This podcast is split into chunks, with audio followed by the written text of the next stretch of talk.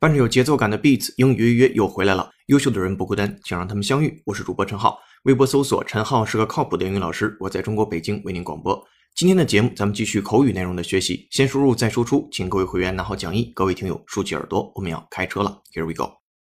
The book fails, though, to explain why Thompson was so fascinating. The book fails, though, to explain why Thompson was so fascinating. The book fails, though, to explain why Thompson was so fascinating. 这是来自于《The Economist》经济学人杂志的一个英音。我们来看一下细节。 The books fails, though, to explain. 其实在这里边，这个 though 您可以不看它，没有什么实际含义了。那也就是 fail to do something，没有成功的做某事。这个书呢，没有成功的去 explain 解释说明。注意这个单词的发音，最后的嗯音一定要发到位，不能发成 explain 啊，一定要发成 explain explain 啊这样的声音才对。然后再接下来，Why Thompson was so fascinating？就是为什么 Thompson 这个人是如此的魅力非凡？那今天 fascinating 就是我们要讲解的关键词。我们先把 fascinating 拼写一下，f a s c i n a t i n g，再来一遍，f a s c i n a t i n g，fascinating。那它作为形容词的话，一定表示魅力非凡的，令人感到着迷的。它来自于那个动词叫做 fascinate，结尾是以 a t e 结尾的。而那个动词表示的意思是使着迷，使神魂颠倒。而这个动词也是我们今天要重点讲解的一个部分。那我们来看一下 fascinate 的英英解释：If something fascinates you, it interests and delights you so much that your thoughts tend to concentrate on it。哎，通过这个英英解释，您知道，如果一个东西啊 fascinate 你的话，也就是说 fascinate 后面可以加 somebody，而它的主语一般是 something。那这个东西就两个感觉，一个是 interests you 啊，或者是 delights you，要么让你产生兴趣，要么让你感觉身心的愉悦啊，叫 delights you。然后 so much that your thoughts tend to concentrate on it，那你的想法。就会集中精力的去思考这件事情，这就是使着迷这层含义。其实它是一个非常棒的，在写作当中或口语当中能够用出来的主动词汇。我们再回到第一个句子当中，他说：“不过这本书呢，却未能解释为何 Thompson 是如此的魅力非凡。”您就可以说：“The book fails though to explain why Thompson was so fascinating。”好，我们再听一下原声，先输入再输出，拿好讲义，跟读模仿原声 two times。The book fails, though, to explain why Thompson was so fascinating. The book fails, though, to explain why Thompson was so fascinating.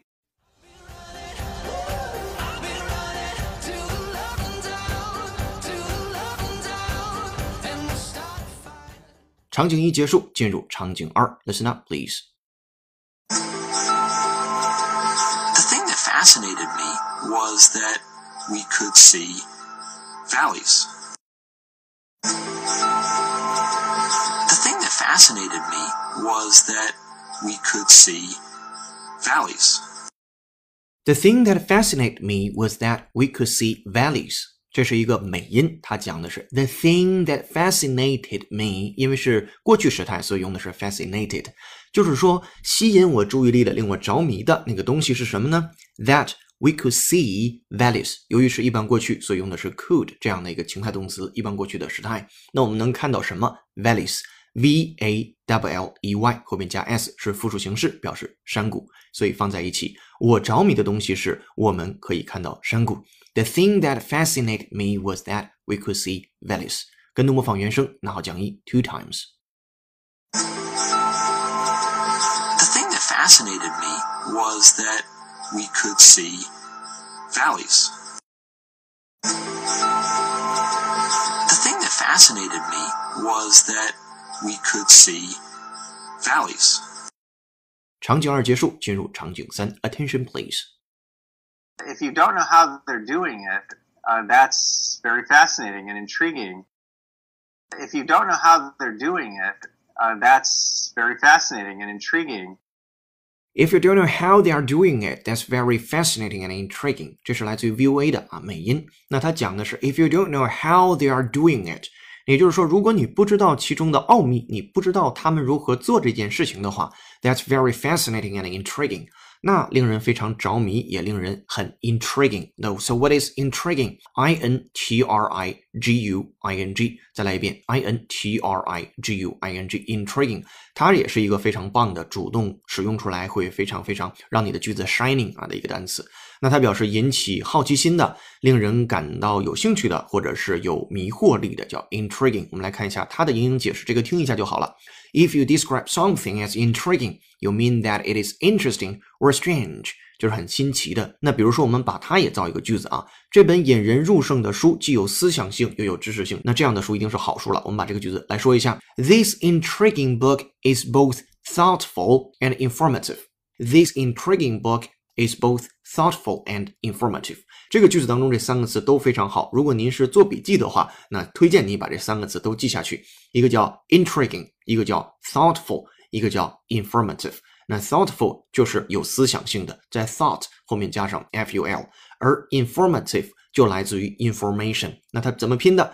i n f o r m a t i v e，informative 有知识性的。好，这个句子咱们再说一遍啊。这本引人入胜的书既有思想性又有知识性。This intriguing book is both thoughtful and informative。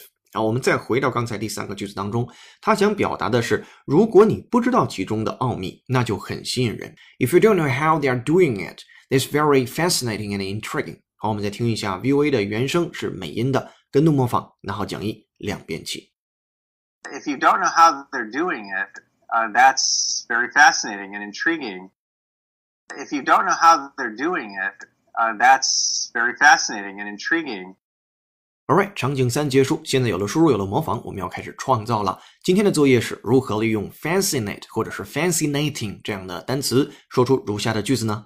这些实验让我这个互联网和媒体作家感到着迷，也吸引了我那些来自纽约大学和哈佛大学的学生。您可以在会员专享讲义当中查阅到这个句子的参考翻译和之前的三个句子。那今天的背景音乐是由听友陈女青推荐，由 One Republic 演唱的歌曲《Love Runs Out》。One Republic 是来自美国科罗拉多州的一支流行摇滚乐队。二零零七年发布首张专辑《Dreaming Out Loud》，主打歌曲《Apologize》打破各国流行榜记录，专辑销量也突破了白金。我们在此等候下一位推荐好音乐的你。今日歌曲《Love Runs Out》by One Republic。此外，今天在微信公众号推送的英语原声视频是 TED 演讲。为什么我们总认为是对的？明明有时我们做的是错的，却还坚持自己是正确的，选择去做。究竟我们思维中的什么缺陷让我们固执己见呢？您可以通过搜索并关注微信公众号“英语约约约”，约是孔子约的约，恢复关键字“总是对的”，给您看视频。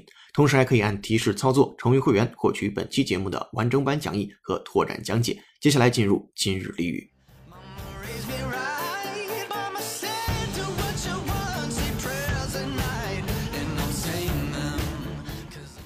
听英语预约，晚上不瞌睡，白天睡得香。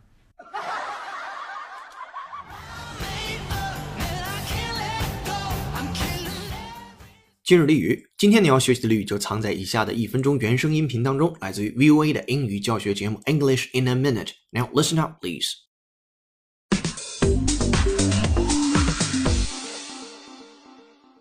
Welcome to English in a Minute, where we teach you all about idioms in American English. What do you think this means? Let's listen. Keep my fingers crossed. Hey, how are you? Hey, I'm doing great. Um, actually, I just had a great job interview the other day. I really hope they hire me. Oh, have you heard back from them? No, not yet, but I'm keeping my fingers crossed. Hopefully, they'll call me today. They sound very hopeful, and that's exactly what it means. In American English, keeping your fingers crossed means that you are hoping for the best possible outcome. This is a happy expression, and you can use it in any situation, formal and informal, and everybody will understand what you mean. And that's English in a minute. Alright，听过这个一分钟的原声讲解之后，您找到并且理解今天我们要学习的俚语了吗？我们来一起确认一下。那这个俚语呢，叫做 Keep my fingers crossed。Keep my fingers crossed。那字面的意思就是交叉手指，引申含义就是祈求某事成功。我们来看一下刚才的原声当中是如何表述的。首先，小 A 说：“Hey，how are you doing？” 或者是 “Hey，how are you？” 然后小 B 说：“Hey，I'm doing great. Actually, I just had a great job interview the other day.” 那我某一天呢，刚刚有一次非常棒的 interview 啊，面试。I really hope they hire me. 我真的特别希望他们能雇佣我，hire me，not fire me. All right. 好，小友回答：“Oh, have you heard back from them？” 哎，你听没听到他们的回信儿啊？Heard back 就是 hear back。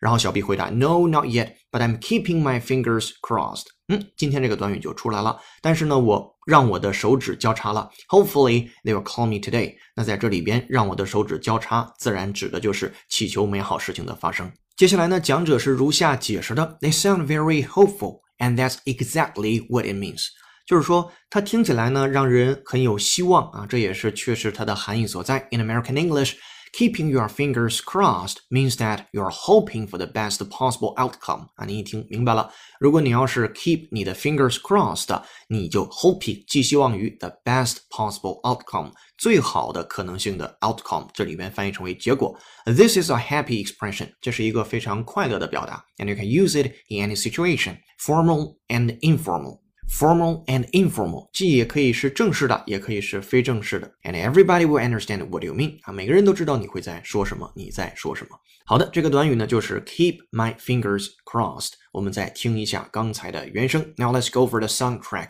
Enjoy.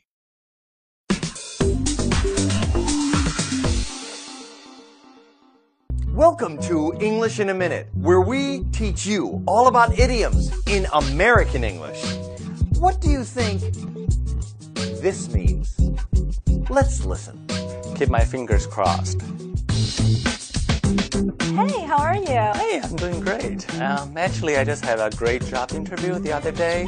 I really hope they hire me. Oh, have you heard back from them? No, not yet, but I'm keeping my fingers crossed. Hopefully, they'll call me today. They sound very hopeful, and that's exactly what it means. In American English, keeping your fingers crossed means that you are hoping for the best possible outcome. This is a happy expression, and you can use it in any situation, formal and informal, and everybody will understand what you mean. And that's English in a minute.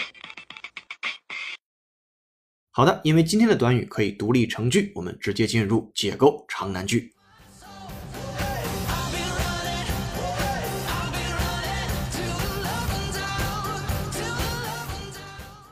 解构长难句。本期长难句的出处是美国研究生院入学考试 GRE 阅读部分的一句话，他是这样说的：Gutman argues convincingly that the stability of the black family encouraged the transmission of, and so was crucial in sustaining, the black heritage of folklore, music, and religious expression from one generation to another, a heritage that slaves were continually fashioning out of their African and American experiences.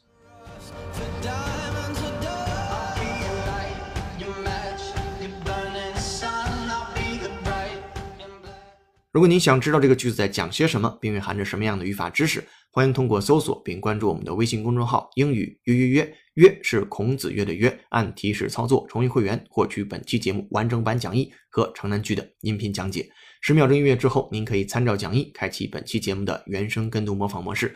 英语约约只建议您跟读母语者的朗读，毕竟当一个美国人想学汉语时，您永远不会建议他模仿另外一位美国人说的汉语。同理，我们也不建议您在学英语时跟读任何中国人读的英语，因为只有跟读模仿母语者的语语调才是正确的姿势。这里是你的移动英语私房课，英语预约约，我们用正确的方式学英文，很高兴为您服务。微博搜索“陈浩是个靠谱的英语老师”，下期见，拜。